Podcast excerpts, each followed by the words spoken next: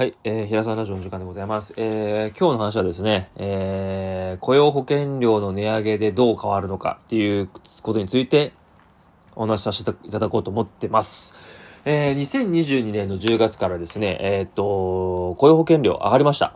えー、まあ、そもそも、あの、雇用保険料とは何だと、どういう人が入るのかっていうことからまず話させてもらったけど、雇用保険料ってまずその学生じゃない人は入らなくていいんですよ。うん、学生以外の人が入る。で、えー、まあ、週に20時間以上働いて月に31日以上働く可能性がある人は入ることが義務化されてます。で、2022年の10月から事業主負担分と労働者負担分の両方のた、えー保険料が引き上げになって、例えば、一般事業、一般事業っていうのは、まあ、言ったら、まあ、小売とかの話ね。一番わかりやすく言うと。で、えー、まあ、別の一般事業で言うと、一般事業の他の事業の人に対しての手取り量も変わるんだけど、まあ、今回はちょっと手取り30万円の一般事業の人についての、えー、あの、例えばの例で話させてもらうんですけど、2020年の9月までは、手取り30万円一般事業の方の場合の健康保険料の手、えー、手取りの額の差っていうのは、1080円だったんですよ。雇用保険料はね。で、2020年の、えー2020年の10月以降は1800円、要は720円高くなりましたよっていう。えー、0.2%上がったのかな ?0. えー、そうだね、0.3から0.5に上がったのかな？で、それ以外に一般事業以外の農林水産系とか、青州事業系に関しては0.6から0.8だったかな？忘れちゃったけどごめんなさいね。ちょっと詳しくわかんないけど、ともに0.2%上がりました。えー、とも、両方とも、両事業とも0.2%上がったことによって、えー、結構負担額が大きくなりましたと。で、一般事業に関して、今のこの30万円について話すると、720円上がるとどうなるかっていうと、年間9000円、えー、雇用保険料として取られると。で、その9000円を10年間、1年間で9000円でしょ？だから10年間やると9万円ですと。うん。で、えー、じゃあ若い人から、えー、今年、えー、来年か。例えば、来年の2023年の、えー、4月に入社しました。会社に入社しました。正社員、えー、入社しました。おめでとうございます。ね、入りました。えー、まあ、相変わらず社会保険料とね、厚生年金と、えー、保険証を作って、え入ります。加入します。お願いします。って入るじゃないですか。で、こういう場合、手取り30万円で、一般事業で、えー、ね、IT 系に勤めました。ってなった時に、もう1800円、えー、雇用保険料が引かれるっていう決まりがありますと。これ以上、えー、下がることありませんと。うん、作業で絶対しないのが日本という国民なので素晴らしいですよね。えー、勝手にね、上げてバレないようにやるっていうね、自分の都合のようにやるっていうのが政治ですから。えー、720円分上がったままで、1年間、えー、最初の1年目、えー、9000円で過ごしました。で、じゃあまあ22、大学卒、大卒で、新卒で入りました。22、えー、入って、えー、えーと、例えばじゃあ、なんだろうね、一番分かりやすいとこでは親しみがあるんで分かりやすく言うと、65まで働きますとなるときに43年間あるわけですよ。じゃあ43年間、えー、払い続けると。その分、上がった分を、えー取られるとなったときに、1年間で9000でしょ？で、43年間で足してみてくださいよ。えらい数よ。もう100、100何万ぐらいじゃない？多分。うん。いくかな？ちょっとわかんない。計算しないからわかんないけど。ちょっと、あれだね。すごい額いくね。ちょっと俺今、ちょっと待って、手ちゃんと、ちょっと計算してみようかな。そういう人、これから増えていくだろうから、えっと、42年間かける、えー9000でしょ ?1 年間で9000円で、9000かける42でしょ ?28 1、1、10、100、1000万、10万。嘘でしたね。ごめんなさい。100万もいかないね。37万5千円ですね。37万って、ほぼ1ヶ月分の給料むしろ超えてるやんぐらいな感じじゃないですか。ね。ほぼ40万円分ぐらい、ただの雇用保険料で引っ張られちゃうっていうことですよね。40万円って相当な額だよね。人一人普通に生活できていい暮らしできるよね。都内でね。生活全然できちゃうよね。40万円分取ったことによって得られる恩恵って何なんだろうっていうことだよね。国自体がね。単純にその財政がきついとかっていうこと以外になんかあるような気がするんだけどね。やっぱりその働き手が少ないから国としてそのね、お金を利回りを上げていくってことも銀行も力はないだろうし、大手だってね、海外にね、移転先作っちゃって工場とか向こうで作って関税安くして収入を上げてってやってるからさ、国内で何かを生産して利益を上げていくって国力があんまないじゃん。自動車産業だって EV に変わるわけだし、これから電気自動車になっちゃうわけだから、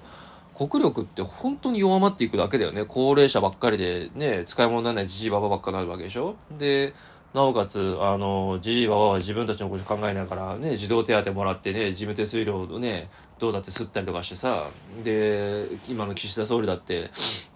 ね、別に政治批判ばっかりしてる人間って思われちゃうのは嫌だけど、実際思うことは言うけど、結局自分らの票が欲しいからあの人たちにお金ばらまいてるわけで、だって、病院に行くさ、バスとかもさ、なんかノンステップバスとかあるじゃん。あれも無料とか意味わかんないよね。50円でも100円でも払わしてさ、その分をさ、子供たちにさ、なんか、ね、手当としてあげたりとかさ、いくらでも還元できるのに、それやんないで、票が欲しいからって言って、自分たちの欲しいのことばっか考えてさ、国の守りますとか抜かしてるけどさ、国壊してるよね。この値上げも何の意図かってやってんのか俺わけわかんなくて、俺がちゃんと調べてないからかもしんないけど、雇用保険料を上げたら、は、ね、働、そんなにフルで働きたいって思わなくなるだろうし、なんかまともな人からフリーランスになっていくし、海外に逃亡するよね。うん。こんだけ税金かかって何に使ってるのかわかんないような不明な国ってほぼないよね。あの、表面上はさ、なんか、俺らが税金払ってるから、公共事業とか、例えば橋を作るとか、なんか道がぶっ壊れた時に補填するとか、ガードレールぶっ壊れた時とか、あの信号機直すとか、警察がちゃんと起動するとか、いうふうに言うけど、それってそんなにお金かかることなのかね？そんなに維持費かかるものなのかな？知らないからわかんないんだけど、なんかそういう疑問が生まれるんだよね。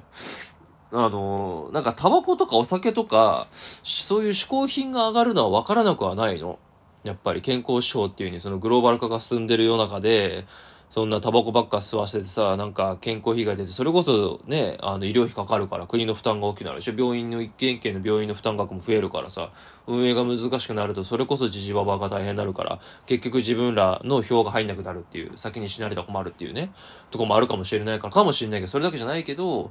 なんかそういう風な、風に見えてくるか分かるは分かるけど、雇用保険料上げちゃうと働き手減るよね。だってフリーランスでやって自分で会社立ててさ、税金でも20%できることはできるわけだしさ、いろんなね、節税とか当税とかの知識を求め、持ってる人は海外行っちゃうから、日本の国力が下がって結局 GDP も下がって、インドとかね、ね、なんかフィリピンとかの人たちから抜かれるんじゃないかなって俺思ってんだよね。結局国力がどんどん下がっていく方にベクトル向けてる気がしていて、そのね、税率を上げる、何でもいいよ、所得税上がるとか、税、なんか、なんだろう、うーん、何でもいいけどさ、上げるには上げるの理由が欲しいよね。ただ上げましただけだと、わかんないよね。ちゃんとこう、どういうために使いますとか言って、ちゃんとその通り使ってればわかるけど、それが必要な人に届けばいいけど、届いてない状態で不明瞭な使い方をしたりとか、不明瞭な取り方とか、可視化されてないとか、情報が共有されてない中でそういうふうに取るのはどうかと思うんだよね。だから、あのー、みんな本当にね、情報を取りに行きましょう。本当に。あのー、別に政治参加せえとは言わん。あの、俺らが政治に参加したところでじじばばが多いから、取んないよ。うん。俺はだから、今度、投票が比例か、ね、あの、わかんないけど、比例代表がなんか知らんけど、参議院選挙衆議院選挙か知らんけど、あんま興味ないからあれかもしんないけど、あの、白紙で出そうと思ってます。はい。あの、誰が言ったって結局マニフェストとかね、党が挙げたものに対してね、自分の意見じゃなくて、その党が掲げてることに対してだけ言ってるだけだから、本心じゃないから伝わんねえし、誰でも一緒だねと思ってるから、まあ、興味ないしね、俺海外行くつもりだし。うん、だからどうでもいいのね。うん。あの、興味がないことはもう、なんか大人として社会人としてダメなのかもしれないけど、ちょっともう、ね、期待できないから、うん、一応選挙には足運ばなきゃいけないって義務だからさ、行かなきゃいけないな、権利だから行かなきゃいけないなと思ってるんだけどさ、誰にあげたいってもないし、そんな考えてる時間ももったいないから、俺からしたら。時間の無駄だと思ってるからさ、ちょっと政治家みたいになっちゃってるけど、本当に気づいてほしい。こうやって勝手にあげられてるからね。